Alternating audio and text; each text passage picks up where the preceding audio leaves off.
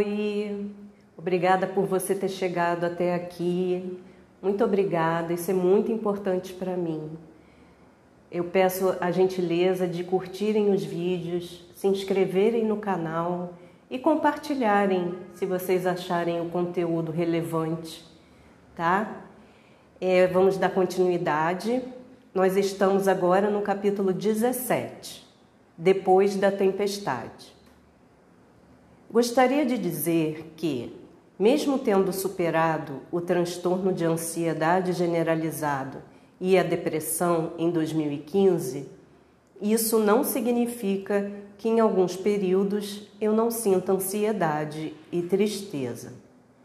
Depois disso, tive muitos momentos desafiadores em minha vida, como o ano de 2017, em que houve o falecimento de um grande amigo do meu pai e de uma grande amiga no mesmo ano.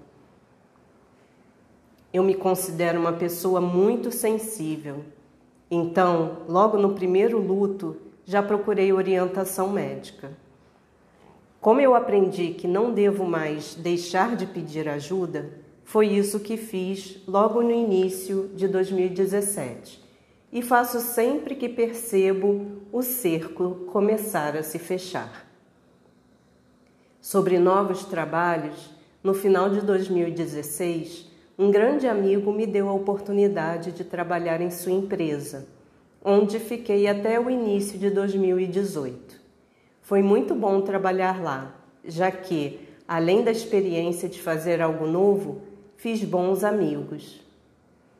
Em 2018, resolvi empreender como personal organizer organizadora profissional de ambientes residenciais e empresariais, pois quis transformar algo de que gosto muito, que é organizar, em uma profissão.